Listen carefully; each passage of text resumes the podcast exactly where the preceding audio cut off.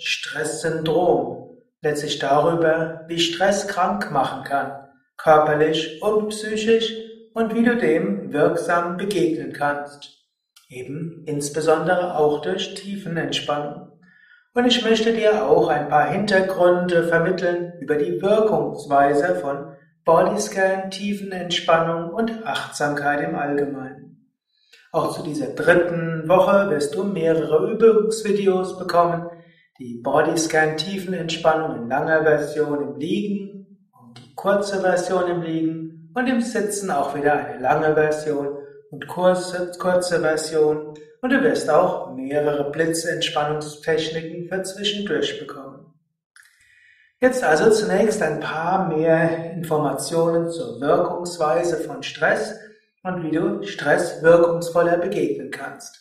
In der letzten Woche hatte ich ja mit der Stresstheorie etwas begonnen. Hans Selye gilt ja als der Vater der Stressforschung, der deutsch, der österreichisch-amerikanische, eigentlich der deutsch-österreichische Kanadier, der äh, letztlich die Theorie des Stresses entwickelt hat und viele der Stressmodelle, die er entwickelt hat, sind bis heute fruchtbar, um zu erkennen, wie macht die Psyche krank, wie können Situationen Menschen krank machen und was kann man dagegen tun. Das erste wichtige Konzept in der Stressforschung, in der Stresstheorie ist der Fluchtkampfmechanismus. Und heute möchte ich ihn noch ergänzen durch den Todstellreflex. Man kann sagen, wenn Gefahr auftritt, dann hat der Mensch drei Möglichkeiten. Flucht, Kampf oder Todstellen. Angenommen, ein Säbelzahntiger kommt, um das gleiche Beispiel aufzugreifen, wie ich das letzte Mal benutzt hatte. Ein Säbelzahntiger kommt, du hast drei Möglichkeiten kämpfen gegen den Tiger mit einer Keule oder vielleicht mit mehreren zusammen. Du kannst fliehen, abhauen, den nächsten Baum finden oder die Höhle und irgendwo zuschließen. Oder du kannst dich totstellen und hoffen, der Tiger bemerkt dich nicht. Manche Menschen neigen eher zur Flucht, die haben eine gewisse Neigung zur Angst. Manche Menschen neigen eher zum Kampf, die haben dann auch eine Neigung zu Ärger und Reizbarkeit.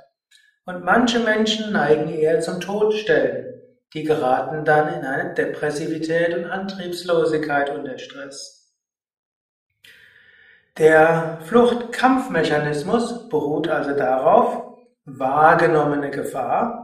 Der Organismus nimmt etwas als Gefahr wahr und dann wird eine ganze Kaskade von körperlichen und psychischen Dingen in ja, Reaktionen ausgelöst. Zunächst, ja, der Körper schüttet Stresshormone aus, wie zum Beispiel Adrenalin und Cortisol. Dabei wird der Sympathikus aktiviert, also der Teil des Nervensystems, der aktivierend ist. Muskelanspannung entsteht, Herzschlag wird beschleunigt, Atemfrequenz beschleunigt, Blutdruck wird beschleunigt, Schweißabsonderung wird verstärkt. Dann wird der Parasympathikus verlangsamt. Das führt zu einer Reduzierung der Verdauung. Es führt dazu, dass weniger Energie in Verdauung gebracht wird. Die Immunabwehr wird verlangsamt, ebenso Reparaturprozesse werden verlangsamt. Denn jetzt bei Gefahr muss alle Energie ins momentane Überleben des Organismus gesteckt werden. Daher weniger Energie zur Bekämpfung von Viren, Bakterien, Pilzen und so weiter. Des Weiteren Aufbauprozesse, Reparaturprozesse sind jetzt auch nicht so dringend. Der Organismus muss jetzt ge, ja, geschützt werden. Und so kommt allgemein eine Reduzierung der Aufmerksamkeit auf das Nötigste. Auch die Psyche ist jetzt eingeschränkt.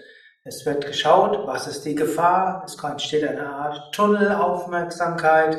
Es äh, wird die, ja, die Weite ausgeblendet und entweder wird geschaut, wie kann ich fliehen, wie kann ich kämpfen oder wie kann ich mich unsichtbar machen. Da sind also einige Prozesse des Fluchtkampfmechanismus. Jetzt der Fluchtkampfmechanismus war in dem Dschungel und in der Steppe, in der Prärie früher sehr sinnvoll und ist auch noch bei den meisten Tieren sehr sinnvoll. Aber im modernen Großstadtdschungel oder auch im Dorfdschungel wird der Fluchtkampfmechanismus sehr viel häufiger aktiviert und er wird eben auch nicht dazu verwendet, wofür er eigentlich gedacht war. Es fängt schon morgens an. Die meisten wachen auf mit einem Wecker. Typischerweise ein schriller Wecker, man will ja aufwachen. Wecker heißt Gefahr. Schriller Klang, Gefahr. Adrenalin wird ausgeschüttet, Cortisol wird ausgeschüttet, Atemfrequenz wird erhöht, Herzschlag wird erhöht. Jetzt gibt es gefahrgenommene Gefahr. Zwei Möglichkeiten. Fliehen, also schnell Fenster auf und raus sprengen oder kämpfen, Wecker oder Smartphone nehmen, gegen die Wand werfen. Wird man natürlich nicht machen. Stattdessen, man geht weiter und ja, geht vielleicht dann ins Badezimmer, stellt dann seine, seinen Zahnputzapparat an, der natürlich sofort Krach macht und danach macht man vielleicht die, sein Handy, Smartphone, iPhone an, schaut sich die Nachrichten an, hört, was alles schiefgegangen ist im Bekanntenkreis, was man verpasst hat, was man nicht gesehen hat wo wieder ein paar Bomben in die Luft gegangen sind. Überall Aktivierung des Fluchtkampfmechanismus. In der Zwischenzeit macht das Kochgerät, der Wasserkocher irgendwo ein bisschen Lärm, wieder Aktivierung Fluchtkampfmechanismus. Dann schütten die meisten Menschen sich etwas Kaffee rein. Koffein wirkt so wie Adrenalin, neue Aktivierung des Fluchtkampfmechanismus. Und so, so wie man die Wohnung verlassen hat, hat man schon ein Dutzend Mal Fluchtkampfmechanismus aktiviert. Dann geht man auf die Straße, vielleicht fährt man, fährt man ein Auto, zwischendurch quietschende Bremsen, rote Ampel, Hupen, jedes Mal Aktivierung des Fluchtkampfmechanismus. Noch dazu ist man gefangen in einem engen Raum, kann also nicht wirklich fliehen oder kämpfen zwar mit dem Auto mehr Gas geben, aber der Körper selbst ist gefangen und eingepfercht. Angenommen, du fährst mit der U-Bahn, wildfremde Menschen, die du nicht kennst, auf engstem Raum, Fluchtkampfaktivierung. Du kommst zur Arbeit, Chef sagt, ich muss mal dringend sprechen, auf dem PC leuchtet etwas auf, drei Kunden wollen sofort zurückgerufen werden. Ständige Aktivierung des Fluchtkampfmechanismus. So geht es endlos weiter. Währenddessen vielleicht normalerweise in der Natur der Fluchtkampfmechanismus 10 bis 20 Mal am Tag aktiviert werden würde, wird im modernen Großstadtdschungel, der sich auch im Dörfern längst ausgebreitet hat, am Tag 100 bis 200 Mal der Fluchtkampfmechanismus aktiviert. Die Folge ist, man gerät in eine Dauerstresskaskade, die man als Stresssyndrom bezeichnet. Diese wird noch dazu verstärkt durch vieles, was es heute noch gibt.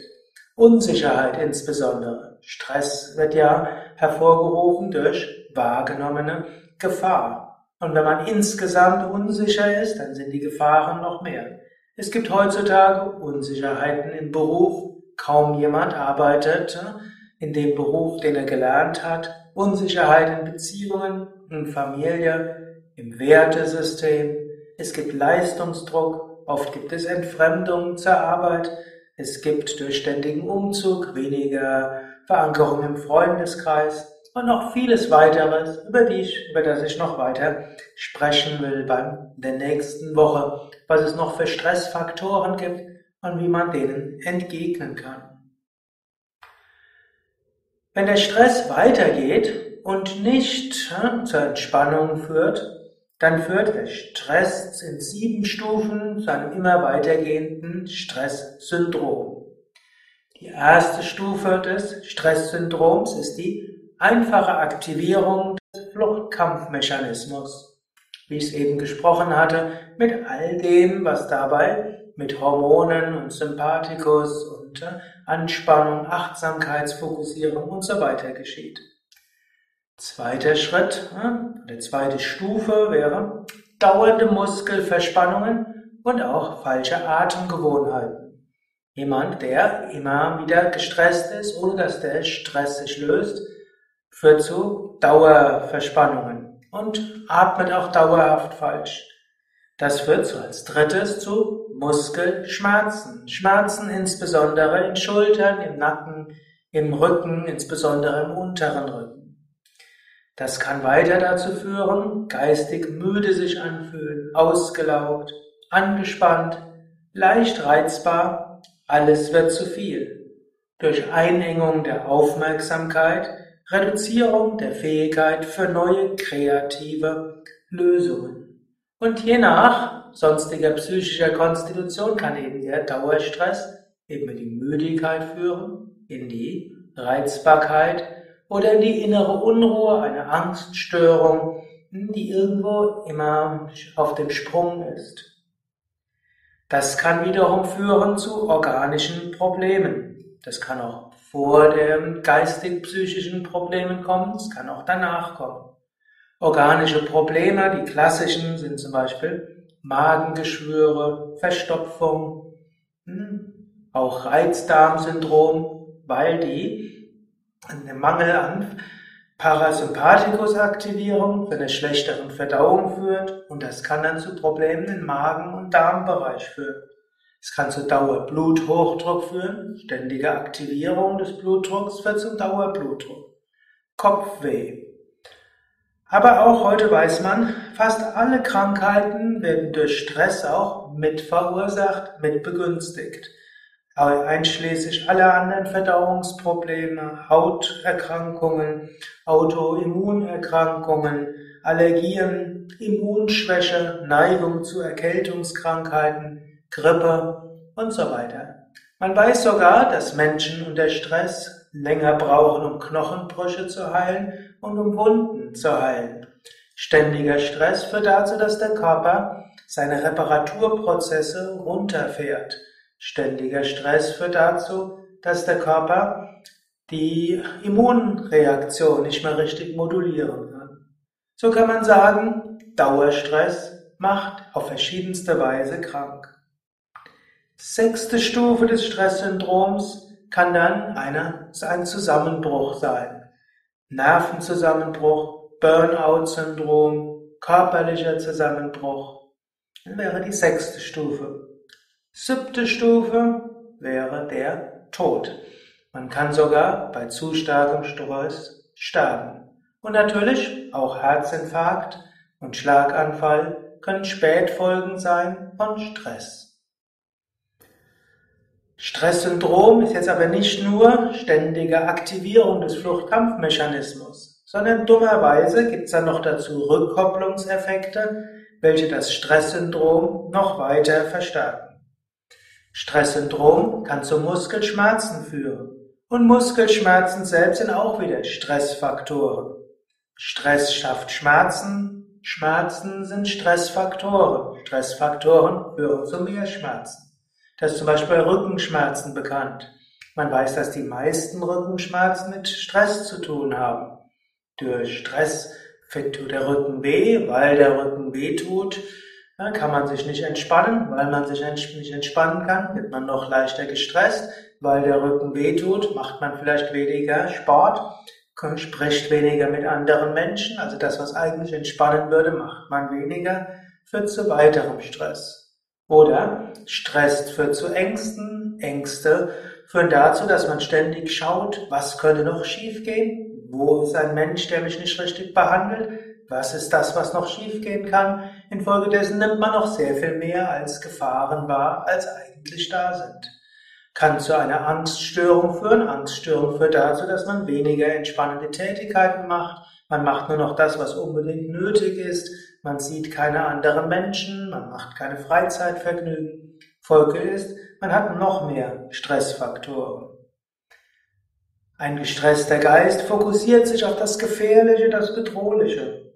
Man übertreibt die Gefahren und äh, steht wie ständig da, entweder wie gelähmt, das ist irgendwie der Todstellreflex, oder man ist sehr nervös, kann nicht mehr schlafen, oder man explodiert wegen jeder Kleinigkeit, was dazu führt, dass andere Menschen auch nicht mehr freundlich zu einem sind. So gibt es jede Menge Rückkopplungsschleifen. Stresssyndrom, sich selbst überlassen, kann Menschen viel Leid führen. Was kann man tun? um mit Stress besser umzugehen? Da gibt es viele verschiedene Möglichkeiten. Eine Möglichkeit wäre Tiefenentspannung. Die kommt jetzt nicht ganz überraschend in einen tiefen Entspannungskurs, denn bekannt ist, dass der Mensch eben nicht nur sich in den Stress hineinbegeben kann, sondern er kann auch entspannen. Beim nächsten Mal werde ich auch noch mehr Aspekte aufgreifen. Da werde ich zum Beispiel auch sprechen. Umgang mit Stress und Stressreduktion durch Lebensstilveränderung. Aber die einfachste Weise, mit Stress besser umzugehen, wäre Tiefenentspannung und Kurzentspannung. Denn der Mensch ist nicht nur fähig zur Flucht-Kampf-Reaktion, den Flucht-Kampf-Mechanismus, sondern der Mensch hat auch den sogenannten Entspannungsimpuls oder die Entspannungsreaktion. Es gab einen amerikanischen Kardiologen namens Benson und der entdeckte in den 1970er Jahren, dass der Mensch die Fähigkeit hat, sich zu entspannen und zwar recht zügig und recht flott. Er nannte diese Fähigkeit des Menschen den Relaxation Response, auf Deutsch inzwischen meistens als Entspannungsreaktion bezeichnet, manchmal auch eingedeutscht als Relaxation Response oder Entspannungsimpuls. Er hat festgestellt, Tiefenentspannung und Meditation lösen eine Entspannungsreaktion aus, die Körper und Geist aus dem Alarmzustand nach wahrgenommener Bedrohung herausholen. Man könnte auch sagen, Fluchtkampfmechanismus ist eine Alarmierungsreaktion. Tiefenentspannung heißt Entwarnung.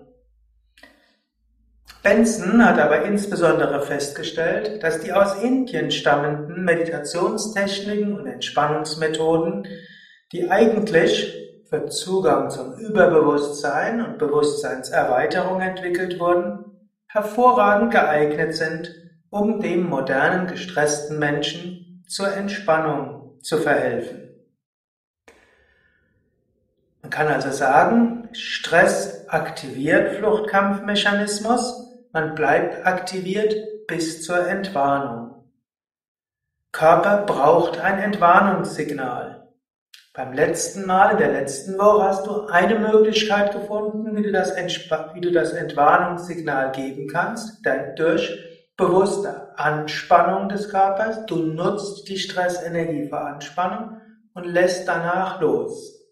Wenn du also durch Fluchtkampfmechanismus in Alarmzustand gekommen bist, nutze die Energie dafür, wofür sie ursprünglich gedacht war, nämlich zum Anspannen und lasse danach los.